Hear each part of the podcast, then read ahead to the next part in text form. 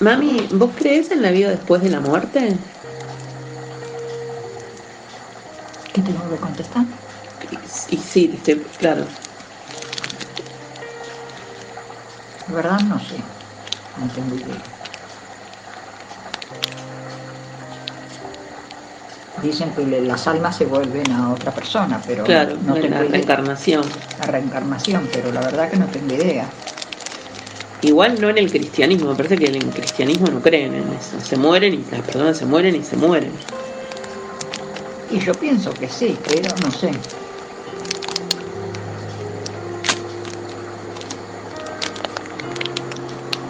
Sí, en, en, en un libro que yo leí cuando se murió papá, que es el libro tibetano de la vida y la muerte, dicen que las personas que creen en la vida después de la vida tienen como una postura más tranquila y relajada en relación a la muerte, como que no les preocupa tanto, no sé, o lo, ven de otro modo. Pero que las personas que creen que después, de, cuando te morís, después no hay nada, como que se angustian más. No sé, la verdad. Yo creo, pero me angustio igual. ¿Crees en que se reencarnan o qué? Claro, creo en la vida después de la muerte. Creo que hay algo después del. como que es. que esto es, es un. es un pasaje y cuando te morís pasas a la verdadera vida, pero bueno, no sé.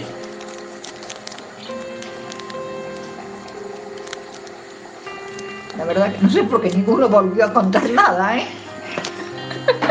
Así que no sé. Pero bueno, es que no va a venir alguien y te va a decir, che, ¿te acordás que nosotros nos conocimos en, no sé. ¿Qué sé yo? Están los que ven la luz, otros no la ven, no sé, la verdad. Bueno, pero ese fue Víctor Sueiro que, que no, se llegó a ir.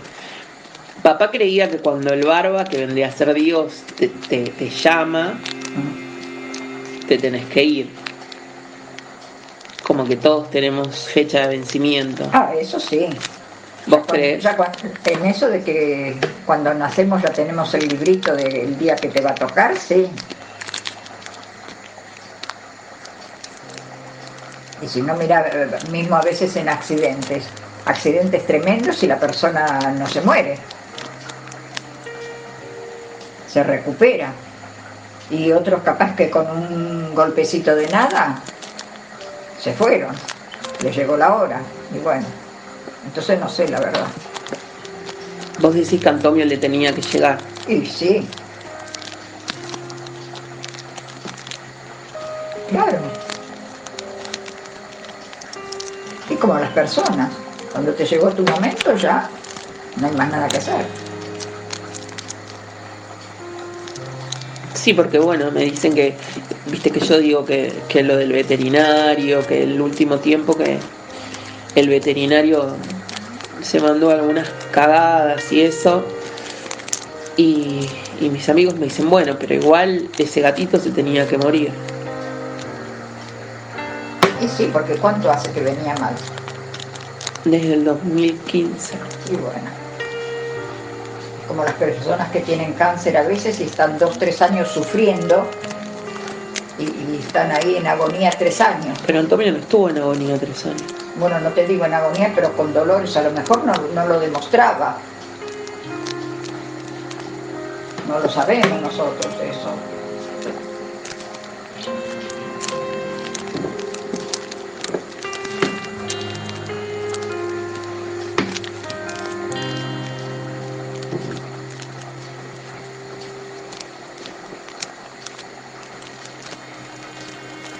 Eso que cada cual tiene su destino, sí.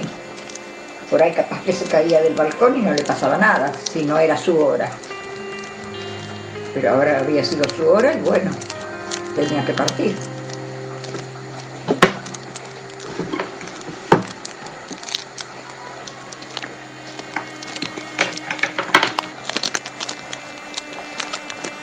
¿Vos no lo crees eso?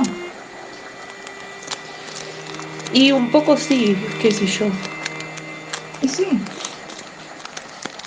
Es así. Hay que soltarlos, hay que dejarlos ir. que descansen en paz y no molestarlos, como a las personas.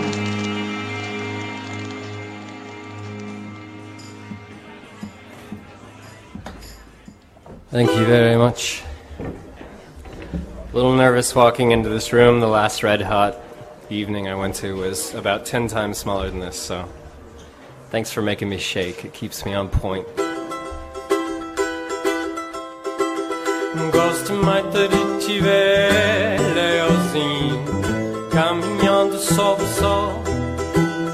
Gosto de você,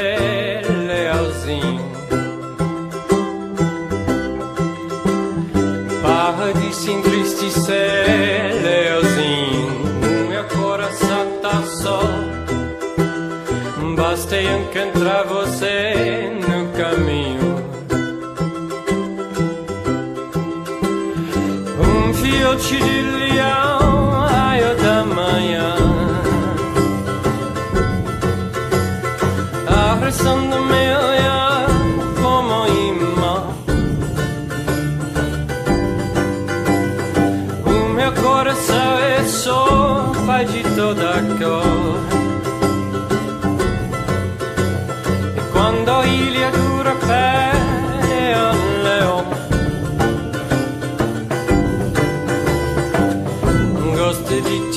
ao sol, leozinho.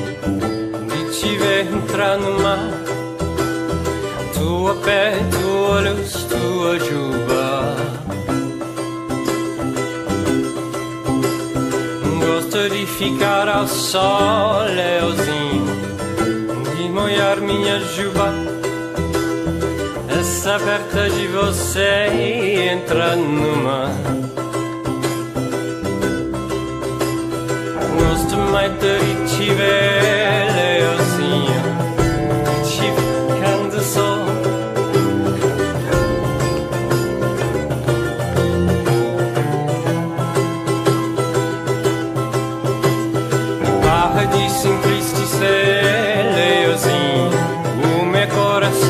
Só. E basta encontrar você no caminho.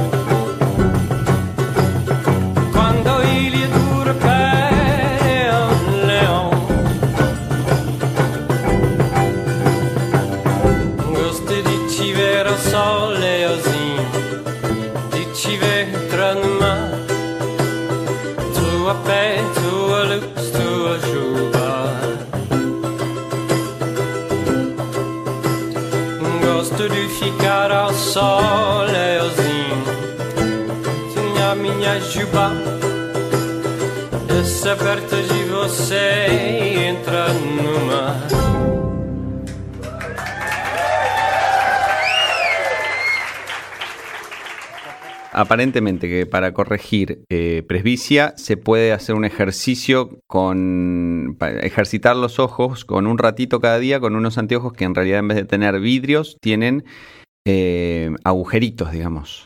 Ah, arrancamos hablando. Sí, eh, no sé cómo se llaman, tienen un nombre. Los- vamos a contarle a la gente que estábamos eh, contando que no vemos. Va, vos sí ves. Yo veo, pero me imagino que en cualquier momento yo ya tengo 43, así que en cualquier momento empieza a declinar eh, la presbicia, que es lo que aparece.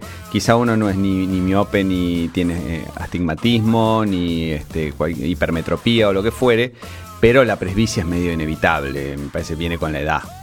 Sí, sí, después de los 40 sonaste. A los 41 segundos, o sea, terminaste de apagar la- las velitas y ya no ves. Es así, es así. Eh, en mi caso fue así. Yo ¿Vos dije, sos, bueno, sos de las que tienen que empezar a alejar las cosas para enfocar? es que me pasó eso. Fue una cosa espantosa. Un día estaba leyendo re bien Mm, y un segundo después dije, perdón, ¿qué pasó acá? claro. Y empecé y yo dije que debo tener la vista cansada, pero lo que me pasa es justamente eso. Mm. Si estoy con mucho estrés o vengo de ver un montón de películas o muchas series, después no veo, no veo nada, ¿eh? no claro. veo nada, no hay forma, ni con anteojos, ni sin anteojos, como que te- Ah. estoy recontra cansada. Eh, Eso también es un tema de mantener el foco mucho tiempo en, un, en una distancia. A mí me pasaba mucho, me acuerdo en la facultad, cuando daba exámenes en aula magna, por ahí, eh, gigante, en exactas, donde estudiaba yo, de repente estaba por ahí muy concentrado mirando mi eh, hoja eh, en, mi, en mi pupitre eh, durante, no sé, dos horas y de repente levantaba la vista hacia eh, el, el, digamos, el escenario donde, está, donde están los profesores, no veía nada. Pero Qué eso, claro, el, el, el ojo como que dice, bueno, listo, me enfoco en esta distancia focal y, y no me muevo de acá. Y de repente uno lo eh, está mucho tiempo ahí y cuando trata de ir a otro lado, imposible enfocar. Pero me imagino que es eso, eh, a larga, digamos, en, en escala, este, por, por, por la cantidad de tiempo que uno se pasó usando el ojo y forzando el músculo. Claro, claro, sí. Es, es muy raro igual lo que pasa. eh, yo creo que en todos los casos es igual. Después de los 40 empezás a tener eh, este, este problema. Pero mm, la sensación en general de la mayoría es que lo aceptan. Yo no lo estaría aceptando. ¿Vos qué haces? Pe- eh, digamos, tú, pero inconscientemente agarrás y perdés los anteojos, a- digamos, Desde que- a propósito. Desde que o- empecé a usar anteojos a los 18 años, que nunca los tengo. Mm. Es un problema grande. Eh, Bueno, pero, eso, eso es tu cerebro revelándose, digamos, tu, tu, tu es inconsciente revelándose ante esto y decir, no, yo veo. Pero mira, una, una vez estábamos eh, en un hostel de Mm. vacaciones Mm, y, dormíamos en esas camas cucheta. claro. Y baja mi amiga, Civil, Mm. de, de su cama y pisa mis anteojos. Mm, o sea, todo el a- a- viaje sin anteojos. estuve. Arrancando el viaje. Lo bueno es que en un hostel uno puede pedirle a las cucarachas que le lean las revistas. No, pero era de los... li- No, ese estaba muy bien, la verdad que estaba muy bien. Era de los pocos buenos. Para mí, mm, ese siempre me resultó limpio Mm. y que es el que está en Ámsterdam y la 106 será 108 bueno ahí en Harlem Mm, no me acuerdo cómo se llama pero es muy famoso y era muy limpio nosotros teníamos una habitación no de las multitudinarias pero está, era, era muy limpio los baños todo estaba bueno. Y mm, bueno, y se me rompieron los anteojos, los pisó, los partió y estuve todo el viaje sin anteojos, pero ya de- desde el vamos creo que los estrenaba en ese viaje los anteojos. Claro. Nunca, nunca pude. Y, y tengo los anteojos que me hicieron con un, con un lente especial para, para editar en toda mi época de radio, viste que son, Claro. este, no sé, que para que el reflejo Eh, pegue. ba- y- no me acuerdo cómo se llama, Bariflex, Barilux, una cosa así, pero sí, son, son este, digamos, eh, para el tema de los rayos catódicos, bueno, ya no Bueno. son más rayos catódicos, no sé cómo se llaman, pero sí, para sea. descansar la vista contra las, contra... Bueno, nunca los. Porque además tengo esta cosa de que no me doy cuenta y, lo- y los ajusto torpemente con la mano abierta, entonces eh, los mancho y después cuando los querés limpiar se hace peor, todo es un horror. Mm, Y, y ahora que estoy editando bastante acá en casa y que la pantalla es grande, pues 27 pulgadas, Mm. es grande, mm, eh, fijo mucho la vista claro. y estoy arruinadísimo. Entonces, Ahora es fascinante como es un tema, eh, obviamente hay un montón de cosas a corregir ópticamente, ¿no? Digamos, de la parte eh, física del asunto. Pero, eh, por ejemplo, Natalia, eh, la entintada, que mm, eh, nunca tuvo buena vista, desde usa anteojos desde primer grado, se operó, se hizo la operación láser un par de veces, pero bueno, con los embarazos se vuelve a perder vista y qué sé yo, y ya tiene, como se operó varias veces, ya, no sé, la córnea no, no, le, resiste o ya no, se podría hacer otra operación láser. Entonces usa eh, lentes de contacto. Eh, y cuando descansa tiene anteojos comunes. Pero cuando usa ah, lo- los lentes de contactos nuevos que tiene, eh, ya pasó por todas las, épocas y los multifocales y que yo, y ahora tiene unos que son buenísimos porque básicamente la forma en que funciona, según nos explicó la, la- su, su, este, oftalmóloga, es que eh, tiene uh, el izquierdo le corrige la, mm, eh, digamos, ella tiene en los dos ojos eh, eh, problemas de vista de lejos y de cerca, pero en solo el izquierdo le corrige la vista de cerca y el, la lente derecha le corrige la vista de lejos. Eh, entonces, es como que después de un tiempito el cerebro se acostumbra y cuando uno está, por ejemplo, leyendo, mirando de cerca, usa más un ojo, el ojo que tiene eso corregido. Y cuando uno mira de lejos, hace el switch y usa más el ojo que tiene corregido la parte de, de afuera. Digamos, como que eh, no están corregidas ambas, eh, ambos problemas en ambos ojos, solo uno por ojo. Y el cerebro hace el switch de acuerdo de si a uno está viendo de cerca o de lejos, cuál ojo usa más. Es fascinante porque, o sea, eh, hay una corrección, pero eh, no completa. Y el cerebro decide este, cuál, cuál usar en cada momento. Ah, Está buenísimo. Sí, sí, sí, sí. Yo creía, cuando me explicó, digo, uh, esto va a, andar con dolor de cabeza, se va a desmayar, se va a marear. Y no, creo que fueron un par de días de acostumbramiento que se sintió rara, porque obviamente no era así, y de repente ya el cerebro hace un clic y, y a pesar de que está semi corregida, digamos, por ojo, eh, el cerebro se ajusta a cada distancia y dice, ah, estoy mirando de cerca, miro más, eh, eh, tomo más la imagen que me viene del ojo izquierdo. Ah, estoy mirando de lejos, voy a tomar más la que viene del ojo derecho. Fascinante todo ese asunto.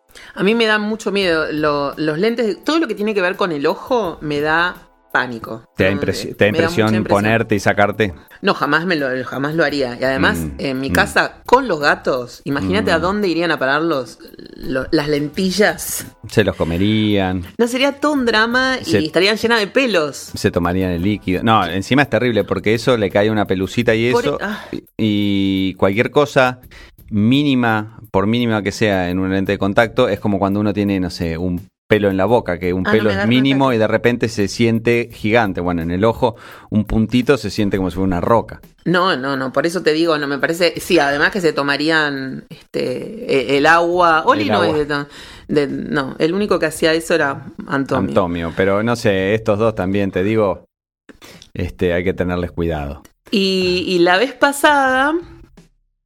eh, bueno, a mí no me pueden tomar la presión en el ojo porque El- el- pero lo, eso de que te tiran el, el aire, el me, me, me agarra un ataque de nervios. No, no, no, no, no hay forma, no hay forma, no, y me pongo muy mal. Me pongo muy mal. Pero ahora voy a ir a, la, a, a la, a una oculista que es la mejor amiga de mi prima, que parece que Mm. no tiene pulgas y que mm, si yo voy me va a cagar a pedos. O sea, se me va a decir, pero sos pelotuda. Ponete. Eso es lo que hay que hacer. Eso es lo que que Capaz, hacer. capaz, capaz que me voy sin que me, sin que me revise. Pero me da mucho, me da, así que lentes de contacto nunca puedo usar. Mm. Pero hace poco, cuando me fui a hacer eh, unos, unos anteojos nuevos, fui con un marco que había comprado que está buenísimo. Y Mm. el tipo de la óptica se me cagó de risa. Me dice, pero para lo que vos tenés no te sirve esto. Que era muy fino del marco para el No, grueso era de muy vidrio. gran- No, era, Ah, era muy grande el marco y yo Mm. tengo, o sea, porque yo lo que no tengo como el coso partido, o sea, no sé, hay que poner el Un bifocal, un multifocal. y yo, claro, yo no quería bifocal, y entonces tiene que ser el, el marco finito, eh, Claro. no ancho. Claro, claro. Nah. Vos querías, vos querías ser así medio, Elton medio John. cool, medio. Sí. bueno. Sí, no, no pude, no pude, se me rió y me dijo, no, toma esto. Y bueno, los anteojos de los que estábamos hablando, que los recomendó la- una de las veterinarias que atendió últimamente a Antomio, que ya los usaba, un día caímos con Kill Mill al, al- al consultorio y Sí. ella estaba con estos eh, reticulares, se llaman, gafas re- Reticulares. Que son una, que si los buscan los van a encontrar, o estenopeicas, eh, que son con, llenas de agujeritos. Es todo Claro. negro y Claro. lleno de agujeritos, que parece como un, un- uno de estos dibujos de, eh, de pop art, Sí, sí, exacto. lleno de puntitos, y los tenés que usar solamente por muy pocos días en el día. En muy pocas horas, perdón, en el día. Unos vein- cualquier cosa estoy diciendo. Muy pocos minutos en el día. Ahí va. Ajá. como media hora, ponele, Claro, y, y nada más. Y después sin anteojos. Y después andás sin anteojos. Como que se te acomoda todo y ya puedes andar sin anteojos. Se nota que estimula el tema este de por ahí este descansa, descansa el nervio ocular y el, y el músculo ahí ese que mueve todo atrás y hace que, qué sé yo, no sé cómo funciona. Este, todo lo que es estenopeico, eh, de hecho hay cámaras estenopeicas. Claro. Tenemos nuestra amiga eh, María Paula, eh, alias Butterfly, este, María Paula Pía, que este, nos conocemos en el mundo real y virtual desde hace mucho, mucho, este, desde la época de los blogs. Ella, mm, que, que le gusta mucho el tema fotografía y trabaja mucho con eso y hace cursos, etcétera, hace mucho también de cámara estenopeica, que básicamente, por ejemplo, se puede hacer con una, Con una latita. latita de, de- de- de- de esos tubos de papas fritas, por ejemplo, este, y se le hace un agujerito mínimo y se pone la película este, atrás y, y así es como por ese puntito entra la imagen este, y, se, y se imprime, eh, llamémoslo así, en la, en la película fotosensible adentro. La verdad que está muy bueno y se hacen unas imágenes medio fantasmagóricas, así medio este, difusas que están, que están buenísimas. Tienen un tiempo de, de- de exposición. Claro, tenés que- claro, claro. Tenés que tener como cuidado, si está, est- está muy bueno. Yo, hace muchos años, en el 98 creo, en un festival de la luz, conocí a Craig Barber, que es un fotógrafo que hace pinhole, Claro.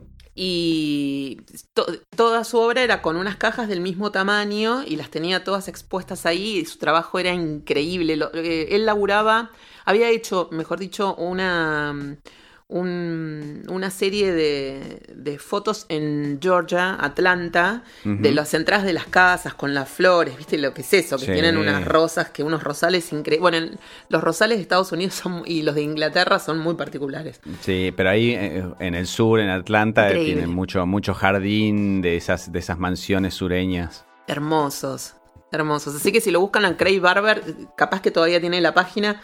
Este, habíamos hablado un par de veces por teléfono, habíamos intercambiado datos en eso, en ese momento. Un tipo divino y muy talentoso. Me encanta. Lo que él hacía era como muy delicado. Estaba bueno. Eh, no sé en qué andará Craig Barber. Pero bueno, este, él hacía pinhole y estaba bueno y tiene esto que decía este, De las de, de los agujeritos de los eh, de los lentes. De los lentes, sí. Nosotros cuando entramos ese día en la veterinaria, ella nos explicó que nunca tuvo que usar anteojos para la presbicia porque mm, ella siempre usó esto. Mi gato dinamita, un producto invendible. No, no era. Ese era otro.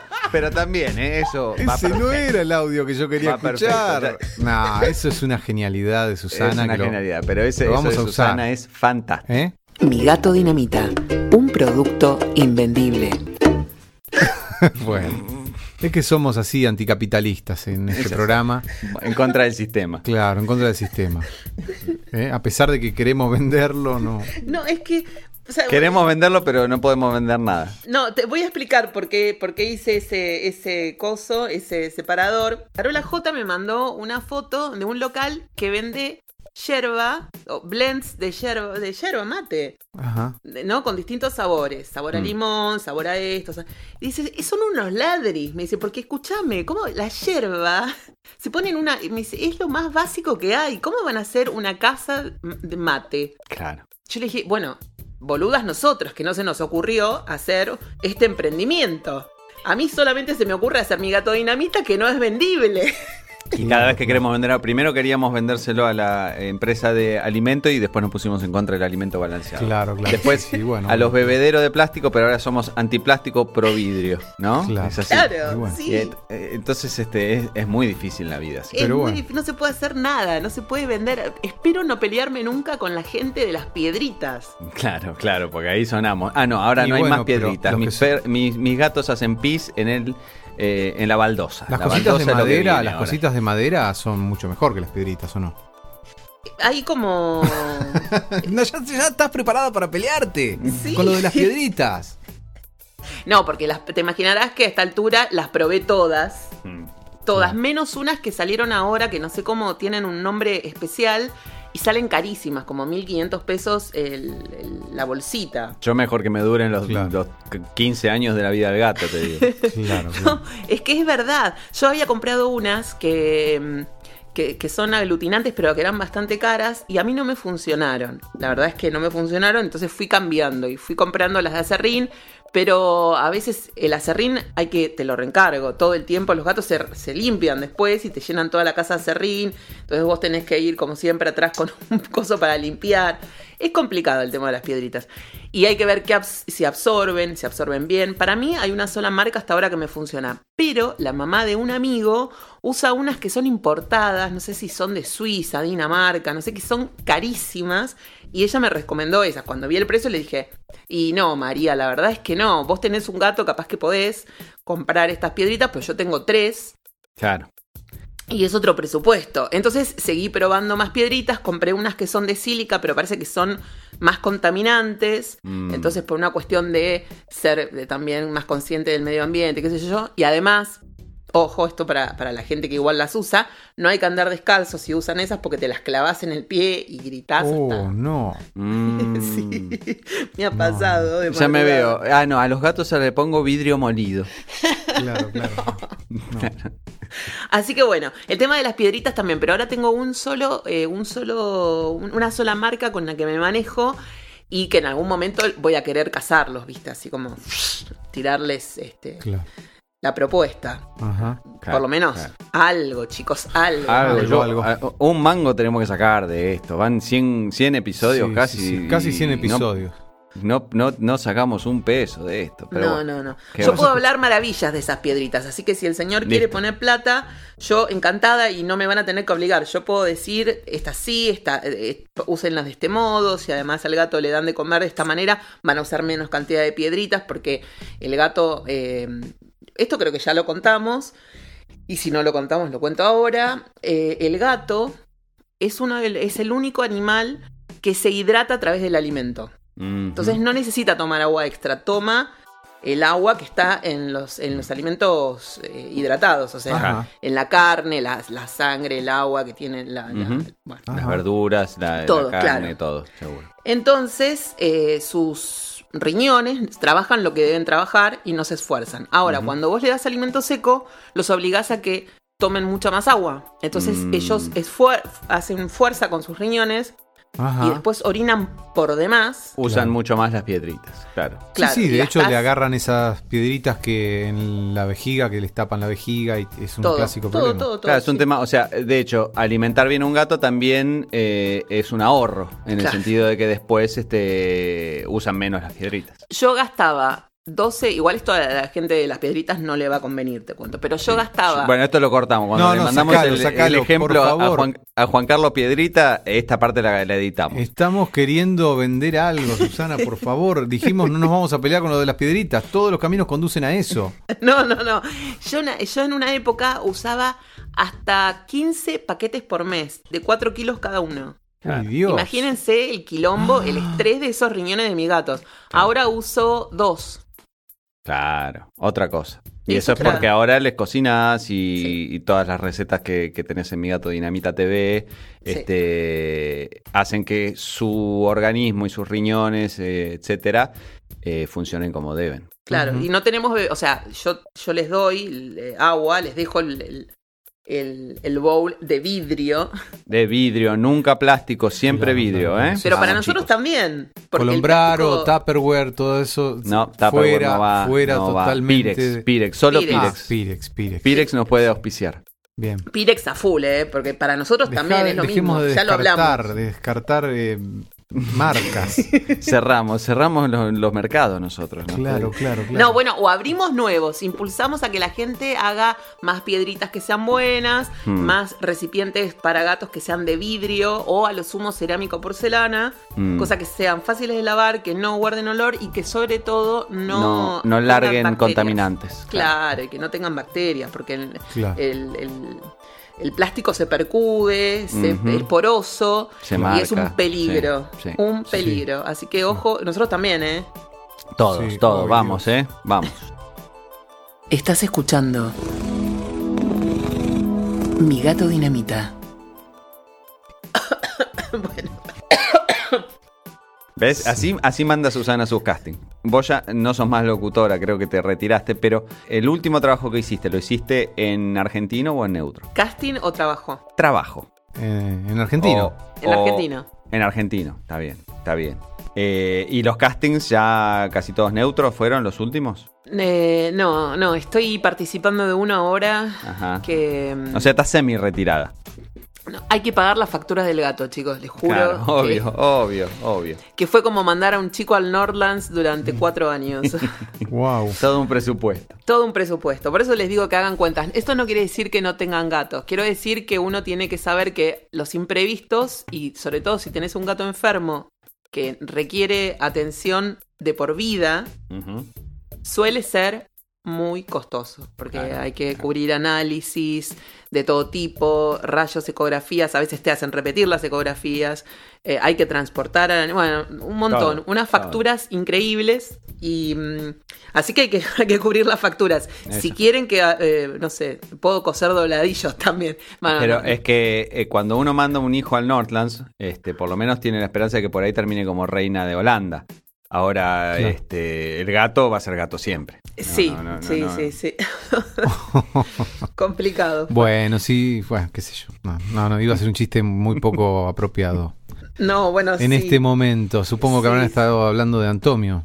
No, No, todavía no, no, todavía no hablamos de. Uh, Antonio. bueno. Este, pero po- podemos, a ver, dar una pequeña, un behind the scenes. Nosotros habíamos grabado un, un episodio hace un tiempito, un par de semanas, ¿no? Este, y, y no, no terminamos poniéndolo al aire porque, bueno, este, en el medio, lamentablemente, tuvimos la, la pérdida de, de Antonio, como quienes nos, nos siguen en las redes y a, a la cuenta de Mi Gato Dinamita en, en- en Twitter y en, en Facebook, este, se habrán enterado, pero si no, bueno, este, se, se estarán enterando en este momento. Ajá. Y bueno, para vos, Susana, era muy difícil poner ese capítulo al aire porque Antonio estaba.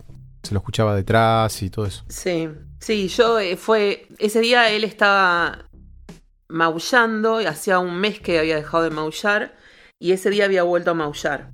Mm. Y se lo escuchaba de fondo todo el tiempo.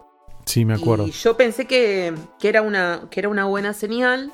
Y que, Como, como que te llamaba la atención, como que estaba eh, volviendo a ser el que era. Sí, pero no. Mm, mm, mm. No, al día siguiente, bueno, lo tuve que, que llevar a la veterinaria para que lo pusieran a dormir.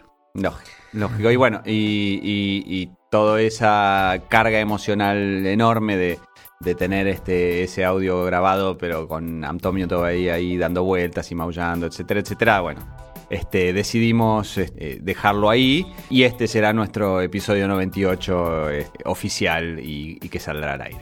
Me parece muy bien. Gracias. No, por favor, por favor. Pero una de las cosas que podemos contar, hablando de, de- de, este, gatos y, y podcasts, etcétera, etcétera, es que tenemos unas, unas amigas que hacen un podcast que también son, son amantes de los gatos, este, además de podcasteras y amantes de, la- de los crímenes y de los asesinos. porque Ay, de, eso, Dios. de eso se trata, de eso se trata Es su toda una combinación que me, me da mucho miedo a mí. ¿Qué Sí. cosa? ¿Gatos y, Le asesinos? gustan Gatos y los gatos, le gustan los asesinos y. Y viste, mucho asesino es de tener gato también. ¿no? miedo. Eso, culpa, culpa de Poe, me parece que Poe, este, de, ahí, de ahí en adelante, el tema de los gatos y, y la muerte está, Claro. está todo muy de la mano. Yo no sé si, si hay muchos asesinos seriales eh, que, que son fanáticos de los gatos. Sí, las chicas dijeron que si un día vienen a- al piso a hacer un programa con nosotros, iban a, a contar un poco sobre un asesino puntual, más allá de Roleo Puch y Cookie. Que, que, que tenía un gato, que era así, tipo mal, un asesino grosso, grosso, y que era fanático de los gatos. Me da, eh, esto es un preconcepto mío, Sí. ¿eh? como, antiga- como antigato, pero me da que el gato es muy de... Yo, yo si fuera asesino serial, te, te soy sincero, y tengo que elegir una mascota, elijo un gato. es poco serio un asesino serial con un loro, un asesino serial con un mono. Claro, El asesino serial tiene que tener un gato. Pero no, el asesino serial no tiene que tener mascotas, que, nada que pueda sí, dejar más pero pistas. Puede ser, pero cuando vuelve, cuando vuelve a su casa tiene que tener alguien eh, ¿A para quién? contarle un poquito de sus cosas que no lo vaya a delatar. Dice, sí, acabo de venir de, de- de achurar a un par, este, Michifus, y le cuenta. No, no, no. Lo del asesino serial se lo cuenta a la gente como si fuera lo más normal. Justamente en, el, en, el epi- en uno de los episodios, si escuchan eh, Es un crimen, van a encontrar que uno de los, de los personajes de, de ese episodio en cuestión, le cuenta al remisero lo que hace. Sí, sí, es muy gracioso. Ajá. Es muy tremendo, pero Willy, eso Sí. pasa, ¿no? Como Está, que. está siendo buscado por, eh, por toda la policía este, por, Claro. por un crimen que hizo ah, nada el día anterior y después al remisero le va contando todo. Claro, como que no son, Sí, eh, sí. no son conscientes de lo que, de lo que hacen. Entonces eh, lo viven como un, como un hecho casi este, heroico. No sé si heroico es la palabra, pero como dándose la importancia o jactándose de lo bananas que son y de lo que acaban de hacer. Pero no es la primera vez. Me parece que se da mucho eso y debe haber una explicación psicológica que Claro, seguro que Willy, Willy. Willy la tiene, pero No, de eso de que por el, No. asesino serial eh, a veces, eh, y ya esto viene de la época de, no sé, Jack el Destripador, que dejaba cartas y mandaba cartas Sí, a claro. Scotland Yard, etcétera, etcétera, que en un punto, me imagino que no todos, pero, pero se da en varios, en un punto tienen ganas de, de jactarse o de mostrar o de, de- de- de- de demostrar que son más vivos que, que todos y, y- y dar pistas o, o- o- o, este, dar dar muestra, o sea, no es que hacen el crimen y desaparecen completamente, lo hacen y después este eh, que está ese, ese mito de que vuelven al lugar o este Claro. dan- mandan una carta al diario contando, etcétera, etcétera. O, o van a los entierros, a los velatorios. Claro. Escúchame, pero Jack the Ripper nunca, a Jack the Ripper nunca lo encontraron. No Eso lo encontraron, fantástico. no lo encontraron, pero él era de mandar este, cartas al, al, este, al diario y creo que en un momento le mandó un pedazo de una víctima al, al jefe de Scotland Yard. o Pero sea, muy, muy inteligente, porque debe ser uno de los pocos, porque en general se los agarra. En general se los agarra. Porque Este, dejan pistas. bueno, eso sumó, sumó al mito, ¿no? Y sumó a su leyenda, el, hecho de que nunca lo, lo agarraron y nunca se supo quién, quién era. Claro, Sí. claro, claro. Wow. Pero bueno, Eh, las chicas no. A todo esto Las venía chicas, ¿cómo se llaman ellas? Eh, Ana y Ana y Ángeles. Ángeles, exactamente. Sí, sí. Amigas Ana de y Tinto. Ángeles. Eh, Vamos a escuchar el mensaje, vamos a escuchar ¿Eh? el mensaje. Bueno, a ver, eh, esperen que lo encuentro por acá, porque esto va a ser todo muy mecánico. Hola a toda la gente de Mi Gato Dinamita, a los oyentes y a los hacedores de Mi Gato Dinamita. Nosotros somos Ángeles y Yo soy Anabela y somos las creadoras de es un crimen, el podcast sobre asesinos más polémico de internet. No, mentira. Eh, bueno, tenemos un podcast que habla sobre asesinos eh, de cualquier especie, pero tratamos de que sean asesinos argentinos o que alguna de las víctimas involucradas haya sido argentina o que nadie haya sido argentino. Porque últimamente tuvimos un, un episodio que grabamos, todavía no salió, que, que, que no involucra ningún, ningún argentino. Y y lo más importante es que somos cat friendly. sí, somos. Bueno, yo era cat friendly hace rato. Eso que escuchan ahí, eso es nuestro gato que está jugando con un muñequito. Nosotros tenemos un gato que se llama Bruno, pero desde el 20 de enero, desde hace muy poco. Antes no teníamos nada, yo siempre tuve gato con, con mis viejos, pero ahora que vivo sola, no, porque bueno, teníamos un- una casa muy chica, no estábamos durante el día, entonces la idea era no tener gato, hasta que este ser se nos apareció casualmente y nada, me, me arruinó la vida, ahí está. Eh, Bruno tiene Dios mío. un año y monedas y, y bueno, la verdad es que yo no estaba muy a favor de tener un gato, pero, pero cuando Ángeles me avisó que había un gatito que estaba afuera y que estaba solo, Sí, la cosa fue así. Yo un- el viernes 20 de enero me bajo de mi auto a las 11 de la noche, que vivimos acá en Villa Urquiza, estacioné, y escucho miau, miau, miau, digo, y la puta madre, porque yo siempre caigo en levantar animalitos de la calle, he levantado palomas. Bueno, pueden hablar con mi vieja sobre eso que les va a decir que me odia. Bueno, veo este gatito y enseguida tipo, "Uh, ¿qué te pasa? Uno que se pone en modo idiota. Nada, en un, mo- en un primer momento dije, no, no voy a participar de esto, no voy a participar, no voy, voy a involucrar. Entonces lo toqué un poquito y en eso pasa una mujer con un perro y el gato se asusta y se va. Y yo aproveché para irme a mi, casa. Subí tipo media cuadra y me fui. Estoy en mi casa y escucho al gato llorar y digo, ¡ay la puta madre! ¿Por qué? ¿Por qué? ¿Por qué? Bueno, bajo a buscar al gato otra vez, a ver qué, qué, estaba pasando. Y, y le escribo a Ana un mensaje, che, hay un gatito acá que está llorando mucho. Y yo esperando que Ana me mande a la mierda mal, me dijo, bueno, tráelo. Fue como inesperado para mí. Entonces, yo al gato ni lo tuve que agarrar. El tipo me, siguió hasta el departamento, se metió en el ascensor, todo. Nunca lo agarré para entrar acá. Y bueno, está acá desde el 20 de enero. En un primer momento, las primeras semanas, tratamos de buscar su familia. Lo publicamos en todos lados, en Facebook. eh, eh, lo- o sea, En realmente esos lo grupitos buscamos. de Facebook de, Claro. gente que, que busca. y- y- Lo publicamos en Instagram, o sea, realmente nos movimos para tratar de encontrar al dueño porque se notaba que estaba impecable. Caminamos eh, cuadras acá, hablamos con vecinos, nada, pero nada, parece que Bruno salió de un repollo. Encima estaba castrado, o sea, está castrado, tiene un pelaje divino, es como un gato que viene de un departamento, no es un gato de la calle, porque está en muy buenas condiciones y es un gato faldero, es insoportable, Bruno no para de hablar. Y ese día que llegó, a las once y pico de la noche, tenía un hambre el tipo que se comía todo. Yo no tenía nada para darle. Entonces le, le di una lata de atún. Terminó una primera lata de atún, sigue llorando, le di otra. Y bueno, así se comió tres latas de atún, el gato más caro de Capital Federal. Eh, Dios, tres bueno, latas de atún. después Y bueno, y un día nos dimos cuenta de que Bruno directamente, nada, se había quedado con nosotras porque nadie más lo estaba buscando.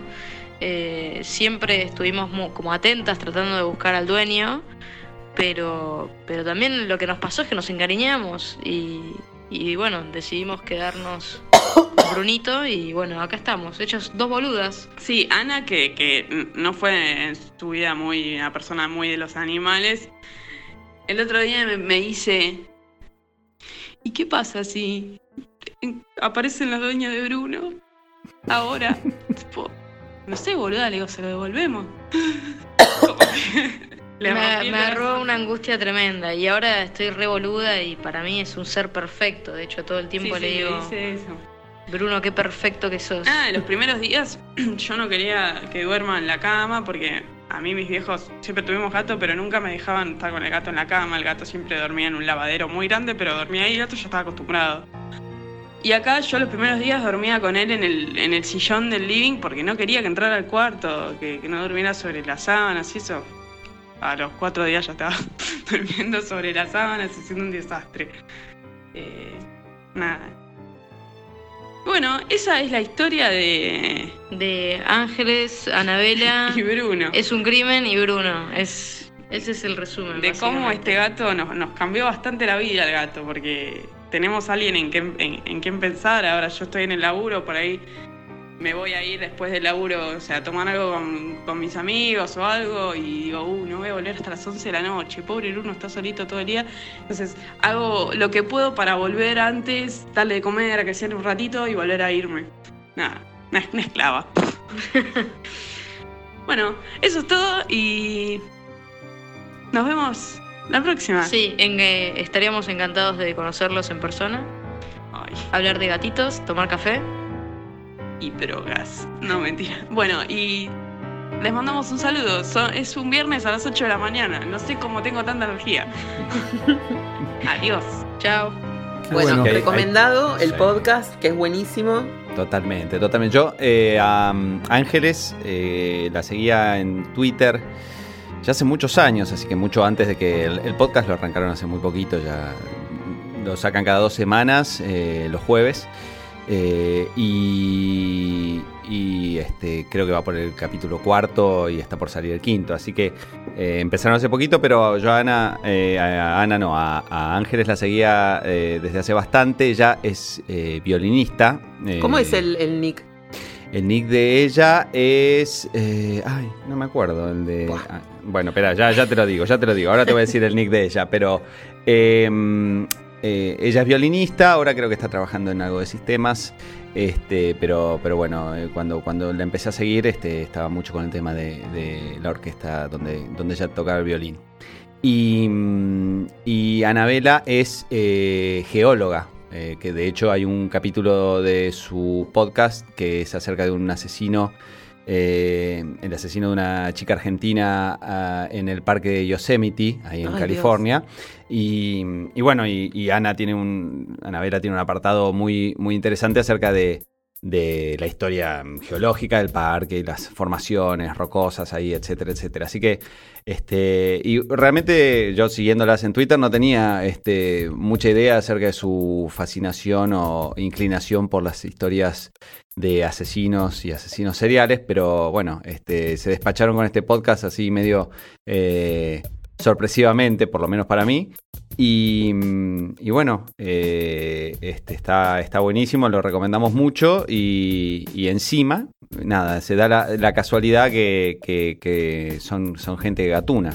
Así que hay, algún punto de contacto adicional. Sí, Sí, la verdad es que es una que es un hallazgo. A mí me encanta el tema de los asesinos. Creo que a la mayoría nos gusta, es algo que nos nos despierta. Siempre lo hablamos Sí, hay- acá. hay- Bueno, hay, acá- un cier- hay un cierto morbo, pero también curiosidad, ¿no? En este programa hablamos mucho de asesinos Muchísimo. seriales, ¿no? Mucho, Así que- mucho, en- eh, varias veces. sí. Pero yo me acuerdo que hace unos años eh, una, una amiga que fue la que me, me trajo al doctor Oli Shapiro, ella también, fanática de los asesinos, me había pasado una página que no sé cómo se llama, donde se subían historias de asesinos seriales, ¿no? Y no pude, no pude ni, ni pasar, pero ni el título, porque Claro, ahí claro. muestran fotos y muestran Claro, cosas y ya... Muy, pa- muy no pu- truculento y, y- y- y demasiado gráfico, ¿no? Claro, sí, no, no puedo. Y mm, yo me conformo casi con la Wikipedia nada más. Y en algunos casos muy puntuales, por ahí googleo un poco, un poco, o miro documentales, pero si veo que la cosa se pone demasiado intensa, más, que, más que por el asesinato en sí, es capaz que por la, la, misma, la intensidad de la trama familiar del, del, del asesino. Viste que a veces es como sí, sí, sí. El, padre... Abusador Sí. o... Sí, sí, sí, sí, no, claro. y no, no puedo, no, no puedo. Me supera y tengo que irme a, a ver Grey's Anatomy. Claro, Pero- claro. Que ahí también hay sangre por todos lados, pero uno sabe que es ficción. La mamá de una, de una amiga, para que yo pudiera ver este tipo de cosas, me, me decía, pero no es sangre de verdad. La preparan de este modo, me había Claro. mostrado la receta de cómo se preparaba la sangre en el cine para que yo no, no la pasara tan mal, porque realmente... Claro, Pero con el tema de los asesinos es distinto, porque además sabés que, que, que, que, es- que es real esto. que es sí, ¿no? real y que pasó y que hubo un tipo que hizo semejante barbaridad. Y vos decís, no lo Mm. puedo creer, y puede ser mi vecino. Pero, pero a la vez, este, yo creo que hay una fascinación. A ver, la Biblia tiene un asesino. la primera generación ya hubo un asesino, digamos. Este, que, en Caín y Abel, los hijos de Adán y Eva, ya, ya teníamos un asesino. Entonces, decir que la, la, la cultura, la humanidad. eh, hablo del cristianismo porque es lo que tenemos más a mano, pero digamos, por todos lados lo vemos. eh, el tema del, del asesinato, aparte me parece que el tema del asesinato también es algo que mm, uno puede empezar a definirlo cuando la, la civilización llega a un cierto punto en donde hay una especie de contrato social, donde, bueno, si somos humanos no nos vamos a andar matando unos a otros, pero tiene que haber pasado mucho. Imagino que, eh, no sé, los neandertals o, o- o nuestros antepasados este, eran más bien de romperse la cabeza unos a otros por un pedazo de comida, ¿no? Sí. Entonces el asesinato no era asesinato tal, el asesinato requiere de leyes y, y de y de una cierta, digamos, eh, moral eh, prevalente en la sociedad para que uno sepa que eso está mal y sepa que lo que está haciendo es algo terrible y, que realmente eh, no está, digamos, no está aceptado por los demás. Entonces ahí el asesinato es, es lo terrible que es ahora. En algún momento fue qué sé yo, una- una- un modo de sobrevivir, matarse unos a otros. Ahora,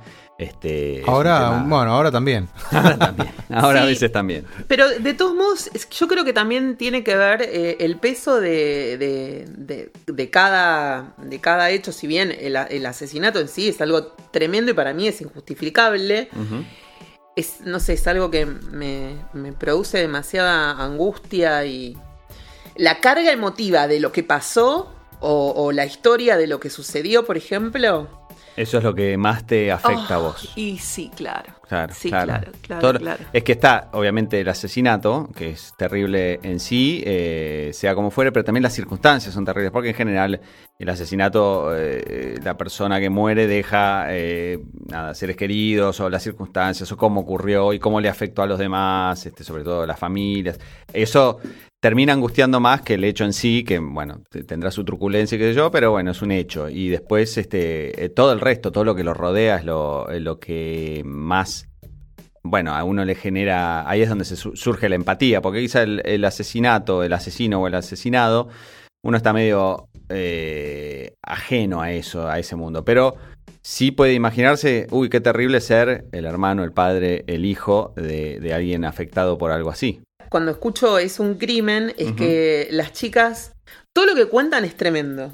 Todo tiene una carga eh, bastante fuerte por la, por la historia del asesino en general, por la historia de las víctimas, por cómo sucedieron las cosas. Pero ellas son como, nada, están en la casa tomándose un cafecito. Claro, hay, hay una especie de mm, distancia o, o la forma en que se cuenta casi coloquial es lo que a, a la vez a mí me parece que eh, muy Creepy. interesante porque, claro, lo hace, lo hace fascinante porque eh, es casi clínico, ¿no? Es, es clínico o tomárselo casi como algo, mm, no, no un divertimento, pero como algo eh, digno de estudio, pero medio así alejado. Y, y eso lo hace todavía más. Eh, uno se lo puede tomar como peor todavía, ¿no? Por eso más verlo- creepy. Claro, Yo no, no- claro. no lo podía creer. Ayer estaba cocinando, escuchándolas, escuchando el episodio número 4, Ujú. y terminé con el cuello rojo de cómo me empecé a picar de los nervios. Claro. A rascar, digo, no a picar, a rascar de los nervios.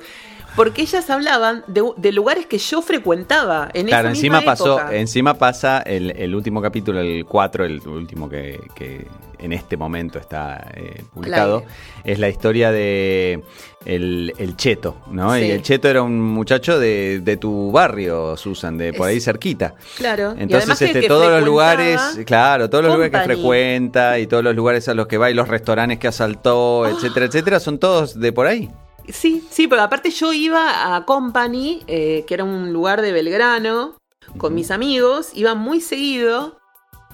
Y bueno, me, me- me- te agarra esa cosa como decir, uy, la puta madre.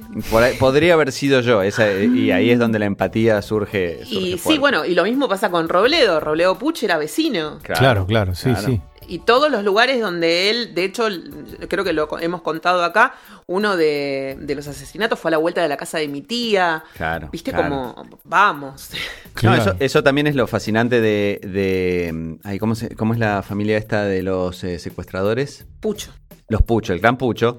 Una de las cosas que también es fascinante es que. Porque cuando el asesino es un monstruo y, y es claramente un monstruo y está, no sé, alejado de la sociedad o es un tipo que vive solo en el bosque, que yo.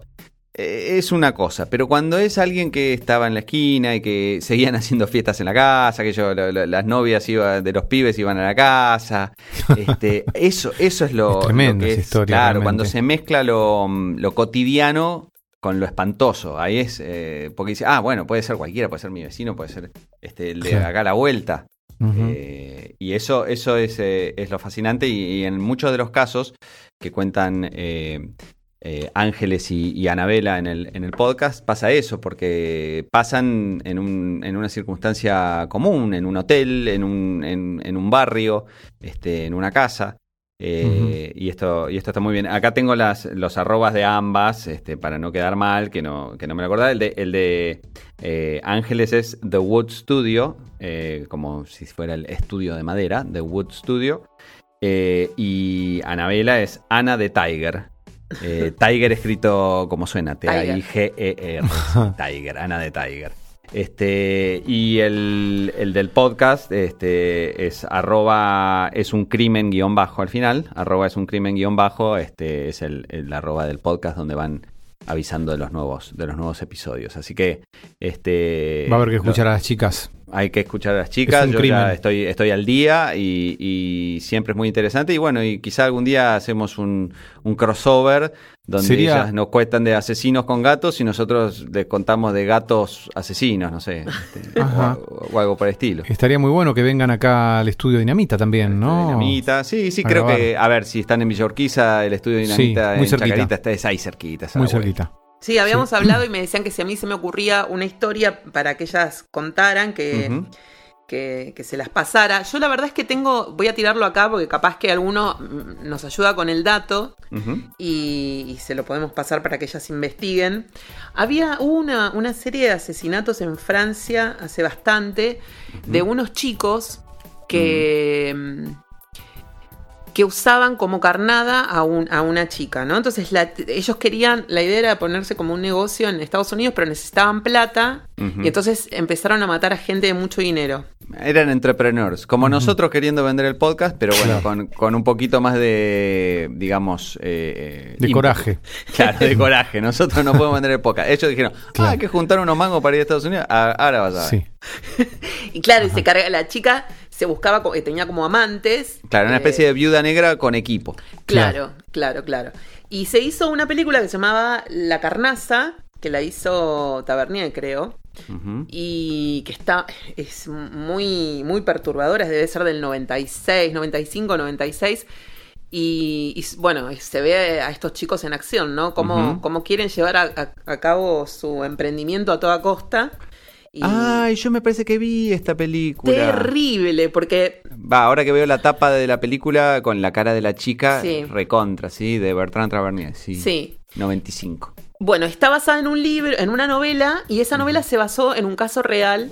De, De aparentemente en Francia en el 84. Claro, ese es el dato que tengo. Yo lo busqué y no lo puedo encontrar. Mm. Así que si las chicas encuentran esa historia, que eh, ahora se, repi- se repitió, no sé si con asesinatos, pero había una, una chica que a través de las redes sociales eh, entregaba gente, una cosa así, para que los fueran a asaltar.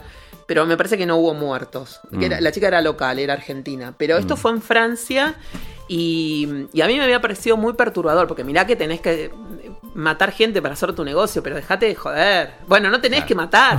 No, es- no es necesario tampoco para tanto. Claro, claro, claro. Pero el sociópata, el sociópata o el psicópata, este, todo ese asunto de la moral o de, eh, digamos, se lo saltea. Entonces, si, si el negocio es negocio, Exacto, cierra por sí, todos sí, sí. lados. Sí, no, no, es muy, muy tremendo. Yo te, te digo que cuando, cuando leo las historias de esta gente, bueno, hay gente que mata porque sí, porque mata. Este, este, este chico, el, el concheto, eh, robaba porque le gustaba. Le gustaba. sí, no, no tenía ninguna necesidad, le parecía divertido. Sí, la adrenalina, como decían las Claro. chicas. Pero, pero estos sí, tenían un objetivo que era juntar plata y entonces este, se baj- bajaban gente y no sé cómo hacía después para quedarse pro- con la plata. Se ve que les hacían firmar algo antes, ¿no?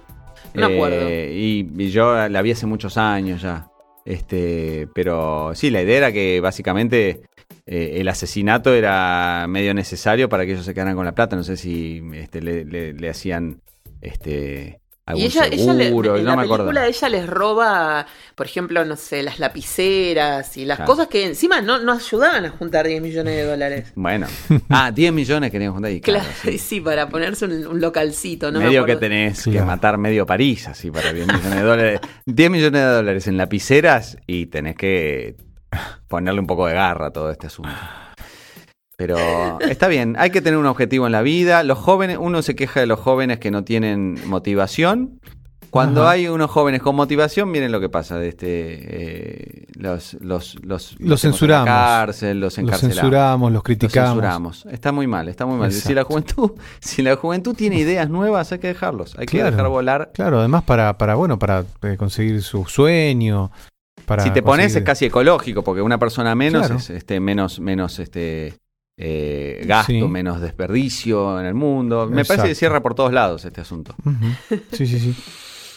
Yo el otro día cuando, cuando hablaba con, con ellas eh, sobre gatos y demás, y hablábamos justamente de asesinos y gatos, yo busqué en, en Google eh, asesinos fans de gatos. Y me salió la historia del sorprendente caso del misterio del asesino de gatos. Yo dije, yo no puedo, no puedo entrar en, Ah, y no. no. entré. No entré, no entré, no entré. No, No, entré. No. Si a vos te afecta, imagínate si eh, el asesino eh, asesina gatos, es terrible. Sí, y fue en Ah, Londres, en, el, en el 2017 creo que se resolvió el caso. No, no, eso es un espanto. Porque Ahora hay, hay gente para todo, ¿eh? Eh, Dios sí. mío, pero mirá vos, pudiendo asesinar tan, tantas cosas, el tipo asesinaba gatos. Y bueno, y bueno, viste cómo es. Eh, pero bueno, el, el tema es que me parece que hay. Eh, a ver, hay canales enteros dedicados a este casos policiales y qué sé yo. Vos me así has que- pasado unos cuantos Sí, en inglés. Sí, yo, de hecho, una vuelta, eh, ¿se acuerdan que hace un- unos programas eh, recomendé estos Humble Bundles que son este, eh, colecciones de libros que se dan por, por muy poca plata? Ajá, que Este, me regalaste un montón. Sí, sí, que- el de, el de claro, los gatos. el de los gatos. que le bueno, el, regalaste de a los, Susan. el de los gatos a Susan eh, vino por ese lado. Y antes de ese eh, hubo uno dedicado a mm, asesinos y, y casos por el estilo. Y creo que, no sé, eran 25 libros acerca de, de asesinos seriales famosos en Estados Unidos, como por ejemplo que ahora salió este el documental en Netflix de Ted Bundy o, o Ed Gein, el, en el que se basó un poquito la historia de eh, la masacre de Texas. Bueno, y, y también este casos de, de asesinos seriales que todavía no han sido eh, resueltos. Y, y fue un verano, me acuerdo que no sé, me, me los compré en noviembre y de noviembre a marzo me leí 5, 6, 7 libros de esos. Y, y era todo asesinos, asesinos, asesinos en el medio del verano y, y las fiestas y la familia, que yo, y yo leyendo asesinatos. Pero, Pero este, me parece para mí que es como, como muy acertada la época del año. Viste que yo soy de, de decir que, bueno, este, este libro lo voy a leer en otoño. Esta película la voy a ver si llueve fuerte. Ah, Esta es para el día que hace mucho frío. Yo Para me separo momentos. todo por cuestiones climáticas. Climáticas. Sí. Y el tema de los asesinos a mí me remite a, a la pesadez del verano en, en ciertos lugares de Estados Unidos con, con bichitos que vuelan, Claro, los claro. pastizales pegajosos. Eh, bueno, eso es muy, muy masacre de Texas, ¿no? Horrible, Este, justamente, un asco. Un eh, olor, el olor, a, Olor. al- a- a- del- de, la sangre, el olor caliente, un asco, todo, pero bueno, me remite a eso. Tiene que haber. Es, ese es el escenario, ese es el clima que vos tenés que buscar. Verano, pegajoso, mucha humedad. A mí me encantaba. Yo estaba en la playa leyendo acerca de, de- de alguien que le da un hachazo en la cabeza al otro. Estaba, estaba muy bien Mm. esa- esas, esos contrastes. Sí, Claro. sí, sí, sí, sí. Mi asesino favorito, por ejemplo, si Por tengo que elegir un asesino, decir, este es mi asesino favorito, y no sé. Les soy sincero, yo creo que leía novelas policiales. Mi papá siempre fue muy eh, adepto a las novelas policiales, y en algún momento leí alguna novela. eh, a ver, que sea una novela policial no quiere decir que haya asesinos seriales ni que yo, pero alguna vez tocó alguna novela policial. Pero creo que el bichito me picó con la película El silencio de los inocentes. Ay, qué tremendo. Eh, que después leí, o sea, fue, ahí hice al revés. eh, vi primero la película, eh, me gustó mucho y entonces agarré y leí las novelas en las que no me gustan basadas. las novelas. Ahí me, medio que me agarró el tema de, sobre todo la fascinación psicológica, ¿no? Las, las explicaciones de por qué hacen las cosas que hacen los asesinos, porque básicamente en El Silencio de los Inocentes tenemos un eh, psiquiatra, eh, asesino serial, al que eh, lo usan para analizar otro asesino y tratar de encontrarlo. Entonces está, está toda esa cosa dando vueltas. Y de ahí en adelante creo que me agarró el. me picó el bicho. Pero eh, si tengo que elegir uno ficticio, eh, creo que Hannibal Lecter es, es, eh, es mi asesino favorito. Es genial Hannibal Lecter. Cada vez que le- les preparo sesos a los gatos, me acuerdo, sí, me acuerdo sí. de Han- no, Es una sensación, empiezo a transpirar, ¿viste? me empiezo a sentir mal. Digo, qué necesidad, ¿no? De tener que preparar esta cosa que además en, en- en las descripciones de, de- Bueno, en Grey's Anatomy el otro día explicaban que, cómo era cortar un cerebro. Yo casi me Mm. descompenso. Mm. Porque además, justo esa mañana había cortado para estos un poco de Es- seso. y es gelatinoso. Mm, Es muy rico, es muy rico. A mí me gusta comer, comer qué seso. rico, qué rico. ¿Qué asco. Pero, pero bueno, no tengo ningún quórum acá y para mí solo comerme un seso. Yo creo que cuando Pero nos qué juntemos rico. tenemos que hacer así unos, Sí. eh, un seso, seso saltadito Sí. o ravioles de seso para que la gente no se, no se Me gusta la idea. Tengo, sí, sí, tengo una receta de unos sorrentinos, eh, una masa que está muy buena para hacer con ravioles de seso, sería genial. Mm, sorrentinos de, qué ques- de seso. Muy bien, muy bien. Sí, muy bien. Bueno. y ahí hablamos de nuestros asesinos favoritos. ¿Cuál es el tuyo, Susan? No, bueno, de ficción me parece que, que sí, que es Hannibal Lecter. Mm, Sí. Que cuando estoy con cierta necesidad climática, siempre vuelvo a ver las tres películas. Claro. Claro, vos, vos no te andás con chiquitas. ¿eh? No. Nueve, nueve horas, ocho horas viendo películas de, de Hannibal. Sí, sí, me encanta. Él me ah, pero además, me- Silencio de los Inocentes es una. es La primera es una maravilla, es Es una, una maravilla. Realmente es una obra maestra, aparte como está filmada, ¿no? Porque lo de, lo de Jonathan Demme es fabuloso. Acá nos gusta mucho, me parece, Jonathan Demme. Mucho. Es Este, amigo de Neil Young, además. Es amigo de Neil Young, eh, este, desde, no sé, Stop Making Sense para adelante, pero este, El Silencio de los Inocentes, la forma en que está filmada, a mí, yo me acuerdo, yo era relativamente chico cuando salió en noventa y pico, ¿no?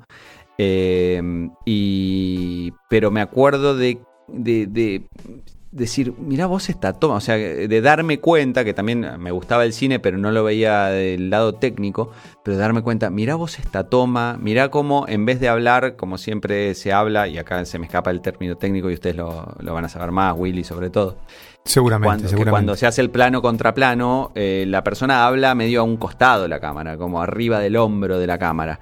Y Ah. en El silencio de los inocentes se habla derecho viejo, pum, así, mirando derecho. Una cosa, también Scorsese lo, lo hace cada tanto, pero ahí me, me llamó Subjetiva. eso. Claro, directamente Subjetiva. está La mirando cámara a la cámara. subjetiva Vos se sos, llaman. vos sos el, el- el, digamos, eh, Claro. la, perso- la persona que está recibiendo el- el- la Exacto. conversación. Sí, se llama cámara subjetiva. Exacto, exacto, como es si una, vos fueras una- el... una el- subjetiva. Exacto. Y, y este y me llamó la atención eso, las, las tomas, la edición. Imagínate, darte cuenta de la edición cuando en realidad no tenés mucha idea. Quiere decir que hay algo particular en eso, ¿no? Este, la voy a tener que ver. Y el padrino también. ¿No la viste? No, ¿No, la no terminé. viste El Silencio de los Inocentes?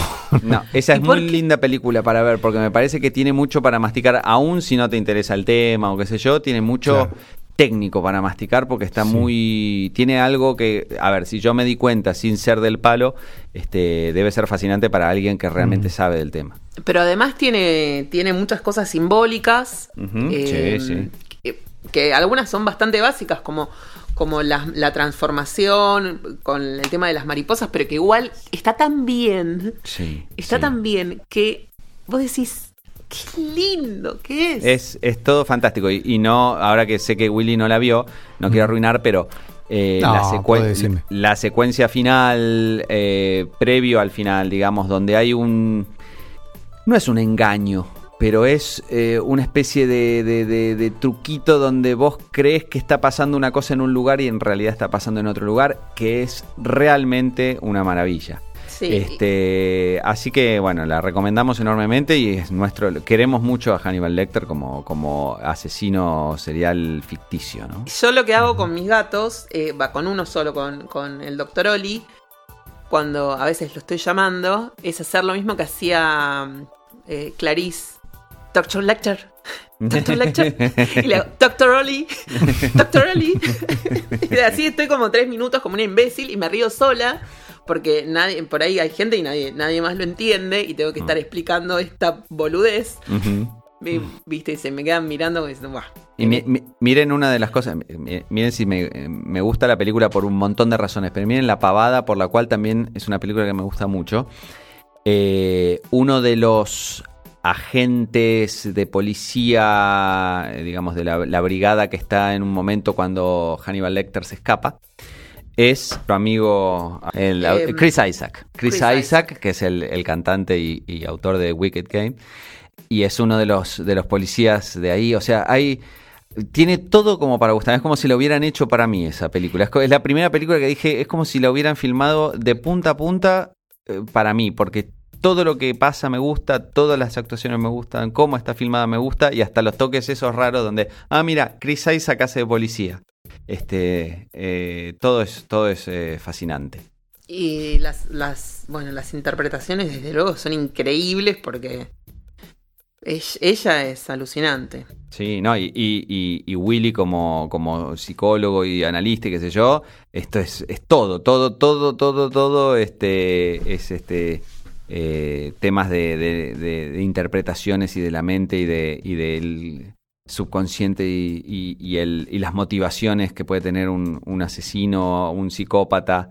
Este, realmente está, está muy muy bien. Así que, mira, me parece muy, no lo habíamos planeado, pero me parece muy eh, lindo que hablando del, del podcast de, de- de Ángeles y De las chicas. de Es un crimen, este, terminemos eh, terminando eh, eh, recomendando esta, esta película acerca de crímenes y, y asesinos y cosas por el estilo. Y de hecho, no hay un gato en, en la película, pero hay un perrito que se parece mucho a Estrellita y que tiene una, un papel fundamental eh, en, en la película. Este, así que también, también va por ese lado. Es un, es un, hay un perrito que, que tiene un aire estrellita que, que, que juega un, un rol este, muy importante. Y que además a todos nos ponía súper. Porque todos nos. Eh, Sentíamos empatía por el perrito. Sí, sí. Era sí. todo muy triste. Era todo muy triste. Sí, encima es el perrito de, del asesino. Este, así que es un perrito que está eh, de alguna manera del lado de los malos. No es el, el perrito. Ah, sí, es el perrito del asesino. Es el asesino, este, que, que después este, se, se usa como pieza de.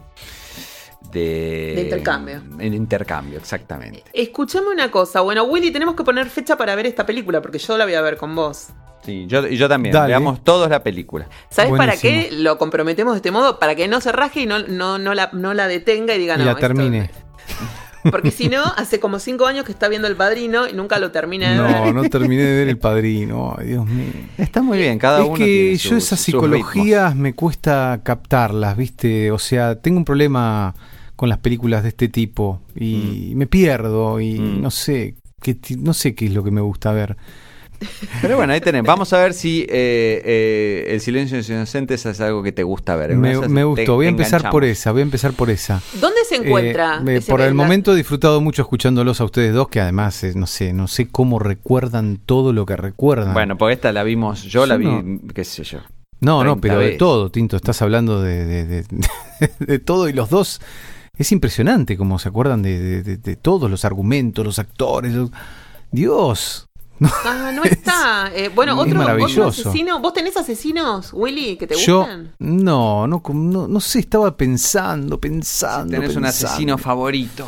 Pero no, no sé, no tengo un asesino favorito, no. Puede ser un asesino, no, no así de estos asesinos seriales one on one, puede ser un, no sé, un Atila el Uno, un este, un, no sé, este, algún líder, eh, líder también este mundial medio guerrero, puede ser Ajá.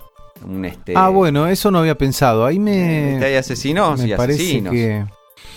Este, eh, pero bueno, no, es, es algo para No masticar. sé, no, no, no- como- no me lo digas ahora como la- con las. eh, espera, claro, claro. Lo voy a pensar, lo voy a ir pensando. podemos- Igual por asociación libre que- me apareció uno. Ajá. Pero nada, es un poco extraño. Pensé en las Torres Gemelas, los. eh, Bueno, esos son ¿no? asesinos, sí, claro. me que sí. pareció, qué sé yo. Pero bueno, me vino eso como. No, eso, no, es un, no, pero- eso es un asesino reciente y muy, muy, Sí, muy sí, que ha dejado marca. Asesinos, ¿no? Eran un grupo. Ajá. Este, pero la- ahí está, te comprometemos a, a que a, primero en algún momento que puedas ver El silencio de los inocentes y, y Eso. después este ver de pensar en, En algún, breve. en algún buen asesino. Ujú. Tenemos también el de, el de Seven. Claro, gran asesino el de Seven. Gran asesino. sí, sí. Gran, Gran, asesino que no tiene nombre, me parece, este, porque en realidad eh, Es un John Doe, ¿no? Es Ah. John Doe porque no tiene nombre, no tiene. Se borró todo rastro de su. Claro, Sí. pero de su la, pasado. la, la vi y no, no me acuerdo mucho. Pero de qué cosa. ¿En serio? ¿No te acordás? Yo No, salí. con- no, yo, no. eh, te- era una cita romántica. Esto lo conté, creo, alguna vez, que era una cita Sí. romántica con la entintada. Fuimos a ver Seven y después íbamos a ir a, a- cenar y qué sé yo. Y nos volvimos a casa de lo deprimidos que quedamos con la película. Es re angustiante. Eh, Sí, Sí, sí, sí, yo no, no me acuerdo de esa película. Bueno, igual te acordás que tuvimos una pila de películas que yo te iba pasando la otra vez Sí. en uno de los episodios y no, no me acordaba de casi ninguna.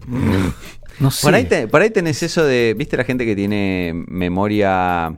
que, que la, la va perdiendo, que tiene solo, no sé. Memoria tres días de memoria. de ahí para atrás, nada. Memoria anterógrada. Ahí está.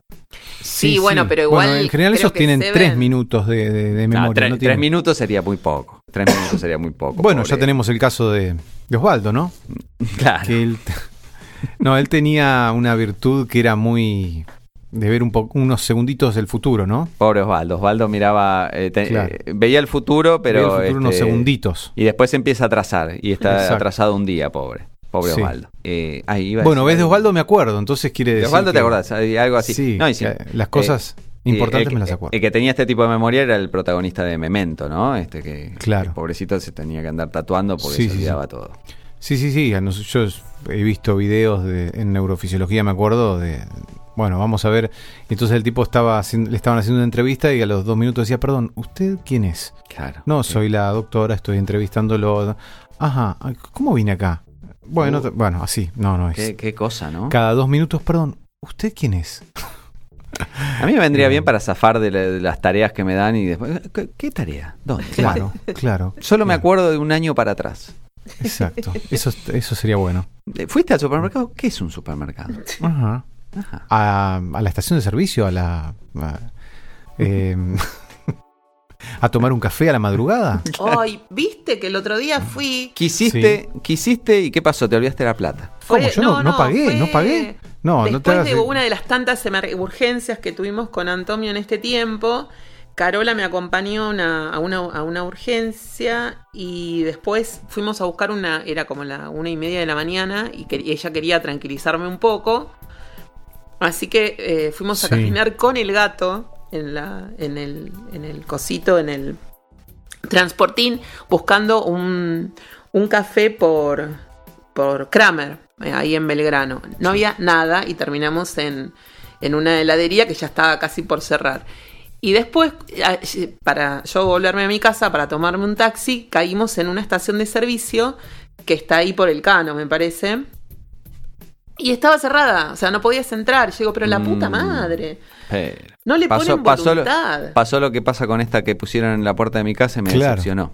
Sí, no, sí, sí. no, no, no, no, no. Ya, claro, es que después de cierta hora eh, la cierran por una cuestión de seguridad, pero Claro. con lo lindo que es tomarse un café de porquería en una de estas estaciones. Igual yo el otro día llevé a mi hermana a su casa y que vive por ahí por Palermo y tiene una heladería en la esquina. Es una zona muy de barrio, ¿eh? lejos de cualquier centro comercial. Y tiene una heladería en la esquina, muy de barrio también, y dice, no, esta heladería está abierta todos los días como hasta las 3 de la mañana. Y yo lo primero que le dije, como dicen las viejas, ah, entonces venden droga. Porque realmente no se me ocurre un martes a las 3 de la mañana cuánto helado se puede vender. Se justifica estar abierto, pero bueno, aparentemente está abierto hasta las 3 de la mañana todos los días.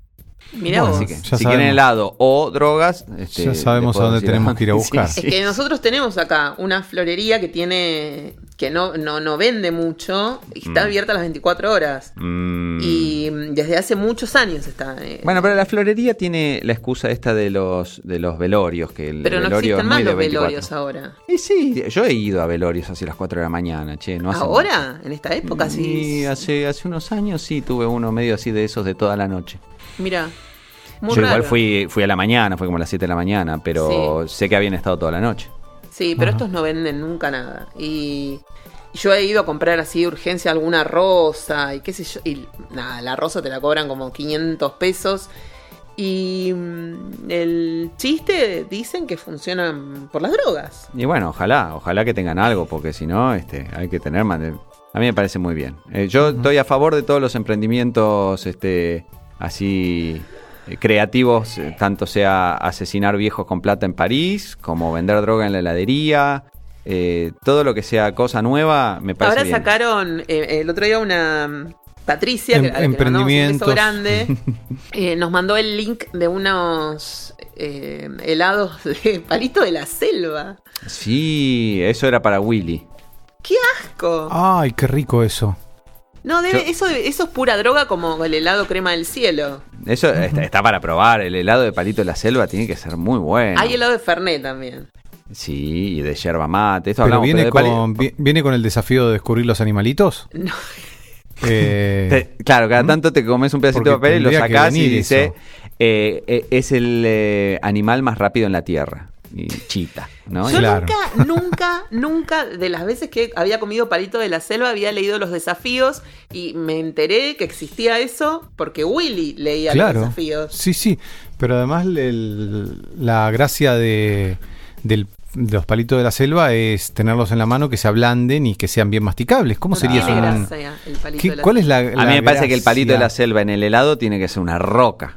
Claro. ¿Viste? Agarré, ¿Cómo poné un es palito de la selva en la heladera, directamente se, se parte. O sea, yo lo- los palitos de la selva y los confites... eh, Los ¿cómo calentás en la mano. Sus, los caliento en la mano un ratito. Claro, claro. Lo, lo dijimos acá, eso. Sí, sí, Eh, sí. Muy, cuando muy, muy. este- tomás un helado, que es una, una roca.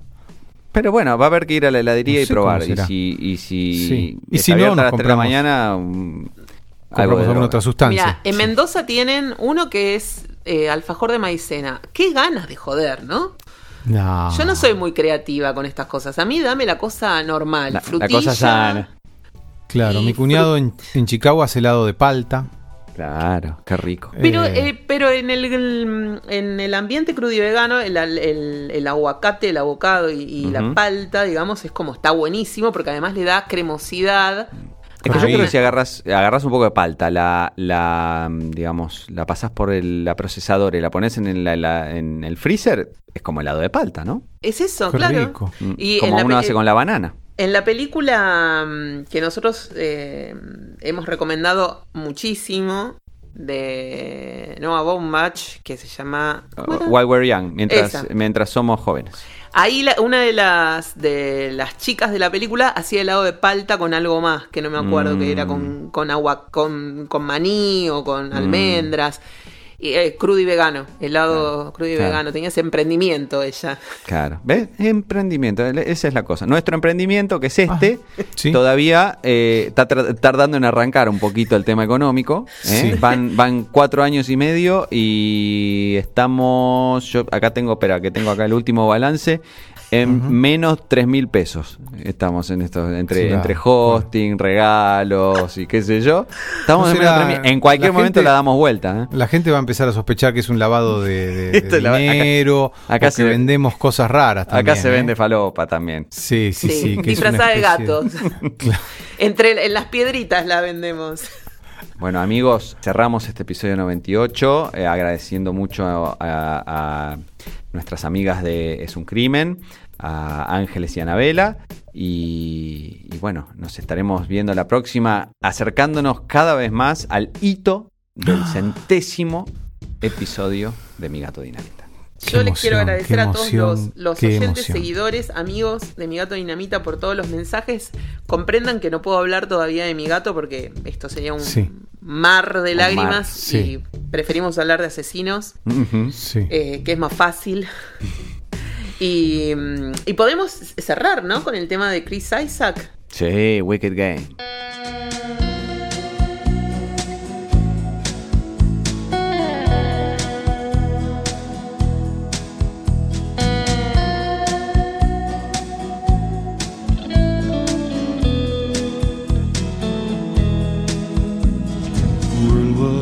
Fire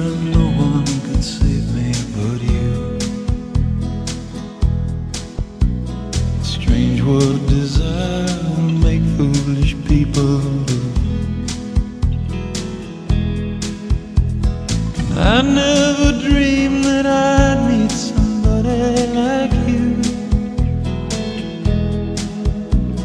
And I never dreamed that I'd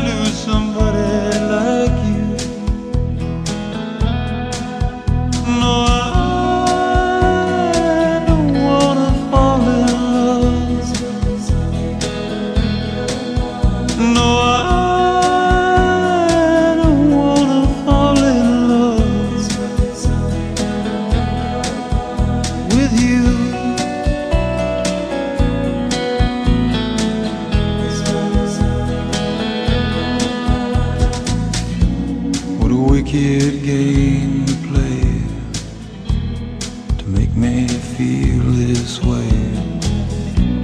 What a wicked thing to do to let me dream of you. What a wicked thing to say. You never felt this way.